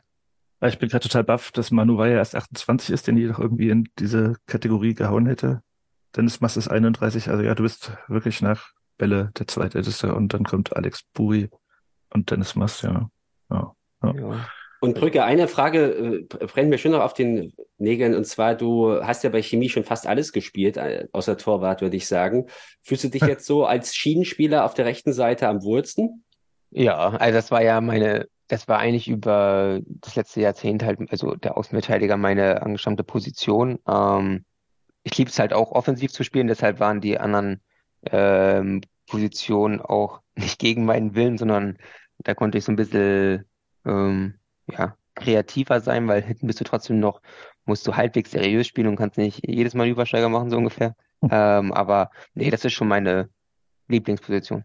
Gut, jetzt haben wir keine Minute mehr, aber ich will trotzdem, weil damit machen wir gleich weiter, wenn du jetzt deine Mittagspause beendest und wieder weiterarbeitest. Hast du eine Meinung zur äh, Aufstiegs-Nicht-Reform, die der NOFV verlautbart hat, die du jetzt in den nächsten 30 Sekunden zusammenfassen kannst? Ja, äh, ich verstehe irgendwie alle Seiten. Die, die Drittligisten sagen, wir wollen keinen Platz mehr abgeben, weil ähm, wir sind jetzt in der dritten Liga, da wollten wir so lange hin, jetzt will ich da nicht wieder raus. Die Regionalligisten sagen, jeder Erste muss aufsteigen. Ich verstehe alles. Ähm, nur am Ende sitzen irgendwie gleich irgendwie alle im Boot und der Drittligist, der dann trotzdem absteigen will, der will dann wieder aufsteigen und kann es nicht, weil es keinen Startplatz gibt. Ähm, so und am Ende, wenn man rein logisch denkt, ja, da muss jede Liga, wenn sie schon fünf Ligen machen, einen Aufsteiger haben, Punkt, fertig aus. Und dann gibt's fünf Absteiger und dann ist Ende im Gelände. Wenn es so einfach wäre. Florian Brückmann, vielen, vielen lieben Dank. Also äh, Flo, sollte ich sagen, ne? Sorry. Äh, äh, für, für deine Ende Stunde Zeit. durch. für, für, für deine äh, Stunde Zeit und äh, deine sehr, sehr sweeten Insights und dein Humor. Ich habe es genossen. Und äh, Nils und Bastian siehst du am Samstag, mich leider nicht. aber wir sehen uns demnächst mal in Leutsch oder auf irgendeinem anderen Platz. Perfekt, vielen Dank für die Einladung und euch alles Gute. Danke. Tausend Dank und viel Erfolg in Cottbus. Danke. Haut so Bis weg. dann. Ciao. Ja, mal- kriegen wir hin. Bis dann. Ciao, ciao. Ciao, ciao. Tschüss. Aufstiegsreform, dies, das. Wir quatschen da seit gefühlt der ersten Folge unseres Podcasts drüber. Und Flo Brückmann hat gerade auch nochmal seine Meinung dazu kundgetan. Und aus Chronistenpflicht müssen wir es auch noch erwähnen, denn es wird keine Aufstiegsreform geben, zumindest zeitnah. Das hat Hermann Winkler verkündet, der NOFV, und es gab Reaktionen drauf. Und äh, Miro Jagatic hat dafür ja, Verständnis gezeigt, bei uns auch so ein bisschen für Stirnrunzeln gesorgt hat, oder Nils? Ja, definitiv und auch vollkommen zu Recht, denke ich, weil wir ja eigentlich einer der wenigen Vereine sind, die da immer klar Stellung bezogen haben. Ähm, hat jetzt schon irritiert, dass Miro einer von wenigen, ich glaube eigentlich mit Hubert Wolf, der ja eigentlich auch irgendwie beim Verband immer noch mit drin sitzt, ähm, ja, praktisch den Verband unterstützt hat oder Also aus, aus dem MDR-Gebiet muss man dazu auch sagen. Ich glaube, der Ja, Artikel, wo das okay. drin stand, waren, also da fehlen die ganzen Berliner. So, ja, aber ja, Aber ob ja. das da jetzt so anders wäre, weiß ich jetzt auch nicht. Ähm, da ja in Berlin ja gerne immer die neue Nummer drei gesucht wird. Ähm, man hätte sich alles denken können, wie es kommt. Ich habe das halt damals schon in einem Artikel geschrieben und ich möchte mich da auch gar nicht als Experte aufspielen, weil es, glaube ich, uns allen klar war, dass das nichts wird, nicht mit Hermann Winkler. Ähm, dass es jetzt dann halt so schnell ging und dass die Vereine jetzt auch wahrscheinlich nicht auf den äh, ja, außerordentlichen Bundestag pochen oder beziehungsweise auf eine Absetzung von Hermann Winkler, der ja eigentlich nur gewählt wurde, weil er eben versprochen hat, für die Mehrheit zu kämpfen, was er für mich auch nicht getan hat, weil das sah nicht so aus, als ob er sich wirklich dem angenommen hat. Finde ich alles bisschen sehr schade, aber auch irgendwie alles total erwartbar und voraussehbar. Ja, also ich bin, to be honest, auch äh, wütend, sagt man, glaube ich, neudeutsch dazu, über dieses Thema zu sprechen. Hast du noch was zu sagen, Bastian? Es ist alles gesagt. Danke. Gut. Wobei du hast auch letztens noch gefragt, äh, warum der Norden nicht äh, mitmacht bei so einer potenziellen Reform. Also der Norddeutsche Fußballverband hat gesagt, die sind zufrieden und damit ist halt sowieso alles hinfällig. Ja, gut. Dann kommen wir zu einem nächsten Thema noch, bevor wir auf eine neue Kategorie kommen gleich. Seid gespannt. Und zwar gab es die Pokalauslosung zum Sachsenpokal, in die die BSG Chemie jetzt einsteigen wird. Und wo ist die? Nils? Wo spielt die BSG? Wo ist natürlich eine interessante Frage. Es geht auf jeden Fall gegen den FSV Krostitz. Ähm, ob in Krostitz gespielt werden kann, ist derzeit noch nicht klar. Zum letzten Mal, äh, als die in einem größeren Verein Sachsenpokal empfangen haben, war das der Chemnitzer FC und da hat man in Kolditz gespielt. Ähm, ob das jetzt wieder so gemacht wird, ist wie gesagt fraglich. Das wird dann irgendwann mal mitgeteilt. Auch ein Tausch in AKS scheint möglich. Ähm, aber jedenfalls wird gegen den Landesklassisten aus Krostitz gekickt. Und es ist schon ein, ja, durchaus interessanteres Los als Schöneck im Vorjahr. Ja, also wir freuen uns alle auf ganz viel Uri, sofern da wirklich vor Ort gespielt werden könnte. Ich bezweifle es irgendwie aber auch leider, weil eigentlich wäre das ein netter Ausflug, so die paar 15 Kilometer rüber zu, zum Tasmanen. Was aber auf jeden Fall klar ist, apropos Pokal, ist, dass unsere Frauen am Sonntag beim Leipziger FC spielen werden. Und da gebe ich gleich wieder direkt zurück an Nils. Ähm, ja, im Pflichtspielauftakt. Die Damen haben ja am Wochenende für Jonas sehr witzig gegen die Kreisauswahl aus Mansfeld-Südharz gespielt. Haben dort 15-1 gewonnen. Ähm, jetzt geht's mit dem Pflichtspiel los. Äh, das ist so eine Art Qualifikationsrunde, wie mir gesagt wurde. Das heißt, die Damen müssen gewinnen, um dann die erste Hauptrunde einzuziehen des Sachspokals. Dort wird dann der Sieger von Rotation gegen Merkwitz. Ähm, beim LFC wird gespielt am Sonntag um 14 Uhr, wie gesagt. Das ist am Gondardweg im Leipziger Norden. Kann man auch mit den Öffis sehr gut hinkommen. Gibt's auch eine sehr gute Vereinsgaststätte, die meistens bei den Spielen geöffnet hat. Also, wenn ihr Zeit habt, kommt da gern vorbei. Da freuen sich sicherlich unsere Damen sehr darüber. Ja, mit zwei Spielerinnen quatschen wir nächste Woche. Schon mal hier als Spoiler. Und übrigens ist Mansfeld Südharz das Sachsen-Anhalt. Das ist nicht, äh, das ist nicht, nicht meine Ecke. Das sind Harz, 15 Kilometer falsche Richtung. Ja. Gut, ähm, wir machen jetzt mal hier unsere neue Kategorie und ich hoffe, dass es hier klappt technisch. Nach neunjähriger Verbannung in die Bedeutungslosigkeit war Chemie 1963 plötzlich wieder da.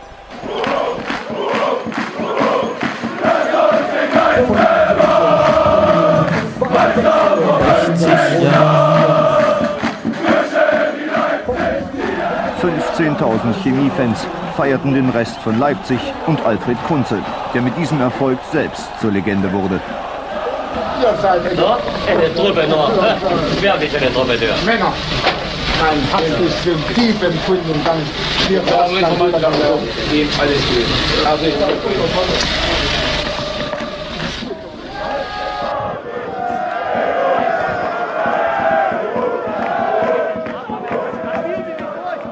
60 Jahre ist es her, da gewann die BSG Chemie die zweite und bis heute letzte deutsche Meisterschaft. Die Saison 1963-64, die wollen wir hier begleiten im chemischen Element, so Spieltag für Spieltag, denn sie ist, wir wissen alle, sehr, sehr bedeutsam. Den ersten Spieltag in der Oberliga damals, den bestritt die BSG Chemie gegen Wismut Aue. Die Startelf der BSG bestand aus Klaus Günther, Heinz Hermann, Dieter Scherbert, Horst Slabi, Manfred Walter, Eberhard Della Gracia, Bernd Herzog, Hans-Georg Sannert, Bernd Bauchspieß, Wolfgang Behler und Lothar Bacholski. Die BSG Chemie ging aus dieser Partie mit einem 2 zu 0 nach Hause, beziehungsweise blieb zu Hause. Zwei Punkte blieben vor 20.000 ZuschauerInnen im Leutscher Holz. Was ich so beim, beim ja, Recherchieren gemerkt habe, Klaus Günther im Tor der BSG Chemie, den kannte ich, to be honest, nicht. Und er steht auch nicht in Beton gegossen im Alfred Kunze Sportpark. Das gleiche gilt übrigens auch für Eberhard Della, Dalla Grazia und Bernd Bauchspieß. Ähm, ja, interessant, also vor, allem beim, äh, vor allem bei Bernd Bauchspieß war ich überrascht, dass der nicht auf dem, dass er nicht beim letzten Spiel gegen Rot-Weiß Erfurt auf dem Rasen stand und deswegen auch nicht im Beton gegossen ist. Hm, just saying. Zum Spiel habe ich Fuvo online recherchiert, also Fußballwoche, wer es vielleicht nicht kennt, und ich zitiere daraus. Zunächst begannen beide Mannschaften sehr nervös, schlugen sofort ein hohes Tempo an, das mitreißende Szenen in beiden Strafräumen mit sich brachte, jedoch kaum Möglichkeiten zu Torschüssen bot. Beide schenkten sich nichts. Obwohl Chemie kurz vor der Pause durch Kopfball von Scherbert auf Flanke von Pacholski im Vorteil lag, fanden sich zuerst die Gäste zu überlegteren Spielhandlungen. Nach und nach rissen sie sogar hauptsächlich im letzten Drittel das Geschehen an sich. Es erweckte fast den Anschein, als läge der Ausgleich in der Luft. Jedoch klärte die Leipziger Deckung mit den energischen Außenverteidigern Herzog und Hermann sowie dem Stopper Walter alle noch so heiklen Situationen. Wismut drückte, doch die Chemieelf kam zum zweiten Treffer. Bauchspieß hatte sich auf dem linken Flügel durchgesetzt, den Ball flach zur Mitte gegeben, den Scherbert einlenkte. Das war die Entscheidung. Am zweiten Spieltag musste Chemie dann zu Lok Stendal und da traf Bernd Bauchspieß zum zwischenzeitlichen 1 zu 0. Am Ende ging das Spiel 1 zu 1 aus. Und wenn man sich so den Artikel über das Spiel durchliest, merkt man, es klingt so, als ob Chemie da auch schon als Außenseiter gesehen wurde. Nach der Führung durch Bernd Bauchspieß glich Stendal durch einen Strafstoß durch Backhaus in der 78 Minute aus, war feldüberlegen, hätte aber auch vorher schon durchaus das zweite Gegentor kassieren können. Ich zitiere, es war ein Spiel, bei dem sich alle Akteure mit großem Eifer und Einsatz bemühten. Man wird sich in beiden Lagern darüber im Klaren sein, dass noch viel Arbeit zu leisten ist, um die Form zu erreichen, die den Trainern vorschwebt wenn man das heute so liest, denkt man sich, ja gut, das ist ein Duell zwischen zwei Underdogs in der Liga. Ähm, also Chemie liest sich in beiden Spielberichten nicht als Meisterkandidat. Und ja, wir wissen, das stimmt nicht. So, und nachdem wir jetzt die ersten beiden Spieltage der BSG Chemie in der Saison 63, 64 rückblickend betrachtet haben, gucken wir auf die Spieltage drei und vier in unserer Kicktip-Runde und dafür greift Nils schnell zu seinem Handy und sagt uns, wer da oben thront und wie schlecht ich war. Und ich glaube, ich war echt nicht gut. Ito. Ja, die Liga ist ja untippbar. Hm. Ähm, wir lesen ab jetzt übrigens immer die Top 10 vor, weil ich es ja schon vor der Saison gesprochen hatte. Und das haben wir ja bisher nicht gemacht, weil immer die äh, ja, Top 10 war gefühlt 30 Leute halt aufgrund der punktgleichen Stände. Ich denke mal, Spieltag 3 halten wir mal nochmal schnell ab. Da hat äh, der Tipper Ansgar Brinkmann die Tipprunde für sich entschieden, 21 Punkten. Der ist auch dabei, finde ich ja echt cool, was das für Kreise zieht. Wir haben viele Koryphäen äh, in die Tipprunde gewonnen. Ähm, ja, ich würde einfach mal direkt auf den Spieltag 4 auswerten, weil er ist ja natürlich aktueller und da können wir mehr drüber sagen, über unsere Tipps und über unsere Platzierungen. Da hat der Tipper Leon FRBG 26 Punkte geholt, was insane ist. Der hat äh, 73 Plätze gut gemacht, von 76 auf Platz 3. Das kann ja nicht mit rechten Dingen zugehen. Ja, das geht ja in den Spieltagen mal sehr schnell. Das hat der Brügge auch gesagt, wenn jeder jetzt zwei, drei Spiele gewinnt, dann stehen die auch weiter vorne. Okay, du hast recht. Die Top 10 äh, möchte ich mal vorlesen an der Stelle. Da gibt es auch zwei von uns, die es da reingeschafft haben. Auf Platz 1 ist Ilicic 64 mit 56 Punkten, dann NL4 auf Platz 2 mit 55 Punkten, dann der eben angesprochene Spieltagssieger Leon FRBG. Auf Platz 4 BFCD, auf Platz 5 Chemiker Lars geteilt mit Orakel Krakel auf Platz 7 Ansgar Brinkmann, auf Platz 8 Mattes und auf einem viergeteilten Platz 9 sind Chemie, Fred, Markel, Nilo, der Tasmane und auf Platz 10 ist dann Max unter anderem. Also auch Max wieder sehr weit vorne mit dabei. Für die restlichen CE-Mitglieder muss ich ein bisschen scrollen. Leider auch für mich selbst. Ähm, denn ich bin da erst auf Rang 48 zu finden. Äh, zusammen mit Lochi unter anderem. Ich finde Bastian jetzt nur auf Platz 68 wieder erst. Der hat 11 Punkte diesen später gemacht. Und Jonas auf Platz 75 mit 15 Punkten. Ich und Lori haben jeweils 12 Punkte gemacht. Es, sind, es sind 40 insgesamt übrigens bei mir. Das heißt, ich habe äh, 10 pro Spieltag. Was ich angekündigt habe, halte ich durch. Und nächste Woche startet ja das Kicktipp-Spiel der Frauen, beziehungsweise ja an diesem Sonntag mit dem Pokalspiel, was auch in der Kicktip-App drin ist. Ansonsten haben wir jetzt auch Bonustipps hinzugefügt, die von der Mannschaft selbst kommen. Beispielsweise, wer kommt am häufigsten zum Training oder wer sammelt die meisten gelben Karten, auch wenn es natürlich den Experten bereits klar ist, wer das sein wird. Ähm, meldet euch ja gerne noch an, falls ihr nicht getan habt. Der Link ist wie immer in den Show Notes und wir würden uns auf eure Teilnahme freuen. Ja, und damit machen wir fast einen Haken hinter diese Folge und Medientipps. Nils? Ähm, mein Medientipp ist eine Doku von Zeit Online. Äh, es gab ja auch unter der, nicht unter der Woche, letzte Woche gab es ja die Veröffentlichung der Schiedsrichter-Doku der ARD. Im Kontrast dazu gab es eine Doku von Zeit Online auf YouTube, wo es darum ging, dass ein Berliner Amateurverein, namentlich der SV Empor Berlin, äh, ein halbes Jahr lang sich auf die Fahnen schreiben wollte, den Schiedsrichter nicht mehr anzuschreien oder eben nicht mehr so vehement. Das war eine ja durchaus sehr witzige Doku, weil man eben dann doch hochemotional ist und manchmal doch der Schiedsrichter eben manchmal komische Entscheidungen trifft und da ruhig zu bleiben, fällt auch uns in dieser Runde ja nicht immer so einfach.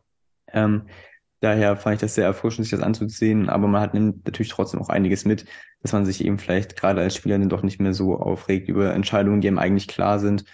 Kommen auch Trainer zu Wort, die dann schon mal sagen, okay, wir bringen das schon in der F-Jugend Spielern bei, auch wenn der, wenn man äh, als letzter am Ball war, dem Einwurf dann trotzdem zu reklamieren, in der Hoffnung, dass man den doch vielleicht irgendwie bekommt. Ähm, ja, sehr, sehr interessant. Schaut euch das mal an. Ist sehr empfehlenswert. Ich habe eine äh, Netflix-Doku und einen Podcast zu empfehlen. Und die Netflix-Doku dreht sich um Mark Cavendish und Nils lehnt sich gleich zurück, weil es geht um Radsport.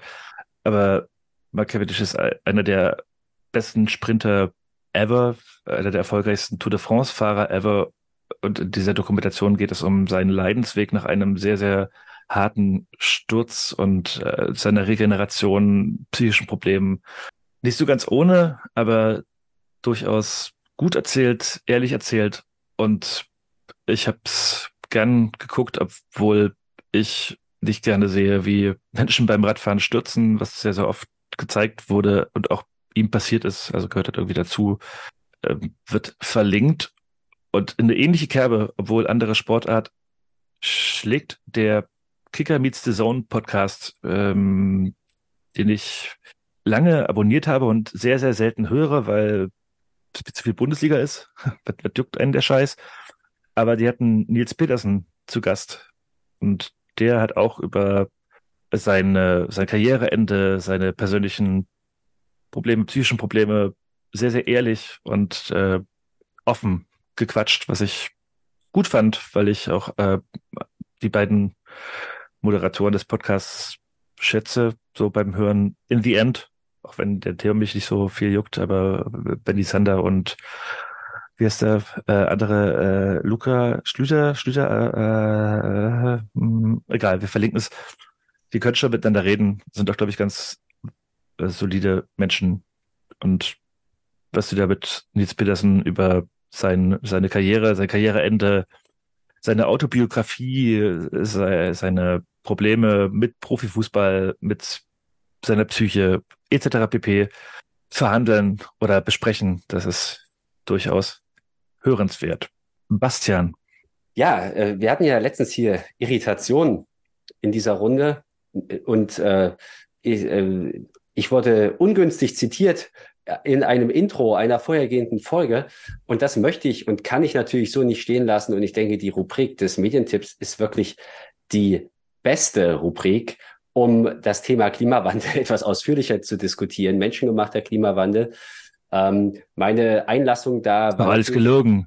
War natürlich komplett ironisch gemeint. Und deshalb möchte ich jetzt, ich habe schon wiederholt ähm, wir sind ja hier auch bekannt als satirisches Format und Brücke hat vorhin. Darf ich da kurz einwerfen, dass ich das, ich habe das, ich habe das so geschnitten gehabt, weil ich wusste, dass auch unsere HörerInnen wissen, dass es ironisch gemeint war, aber bitte mach weiter mit deinem. Aber das kommt natürlich auch nicht bei jeder Hörerin so an, ja, zum ja, Beispiel ja. diejenige, die das erst zum ersten Mal hört und sich gleich denkt, was ist das für ein Vollidiot, der da dünnes Zeug labert. Deshalb empfehle ich jetzt, ähm, um das auszuwiegen, ähm, die großartige Arte Mediathek, die ich schon oft empfohlen habe, weil da sind auch oft Filme drin und Dokumentationen für Leute, die viel zu viel Zeit haben und die auch ganz tief in Themen einsteigen wollen. Ein schönes Thema oder eine schöne Dokumentation, ein 99-minütiger Film, ist der Film Die Erdzerstörer, die im, der im Prinzip nachzeichnet, wie der Mensch in den vergangenen 200 Jahren auf industrielle Art und Weise ähm, ja die Situation immer weiter zuspitzt ähm, um das Klima. Und das wird äh, sehr minutiös dann nachgezeichnet und zeigt, äh, zeigt die ganze Entwicklung in einem großen Gesamtkontext, finde ich sehr spannend.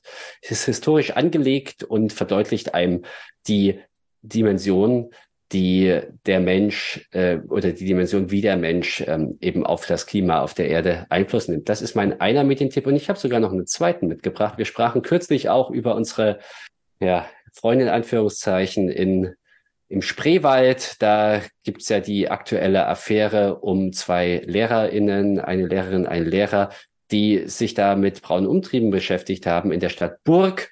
Und ähm, da gab's die RBB-Doku, die ich empfohlen habe. Es ist jetzt gerade auch kürzlich im Deutschlandfunk eine ganz gute Reportage erschienen von einem Journalisten, den ich im Übrigen auch kenne, Thilo Schmidt, den ich damals beim FC Sachsen kennengelernt habe auf der VIP-Tribüne, weil er da eine Geschichte gemacht hat über Wir sind A, das war sehr witzig.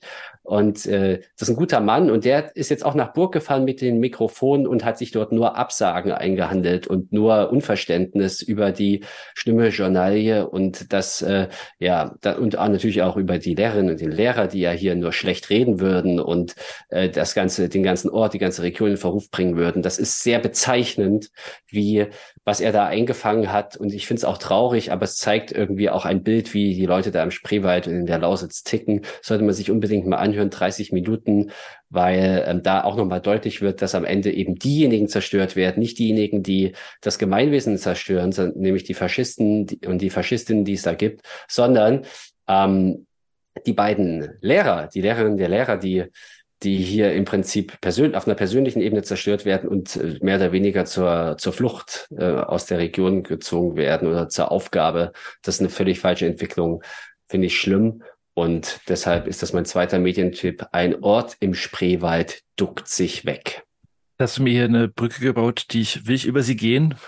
Ähm, wie die Lausitz zerstört werden kann, werdet ihr am Wochenende in Cottbus sehen. ähm, von der BSG Chemie hoffentlich, keine Ahnung, ja, das ist, war jetzt eher schwach.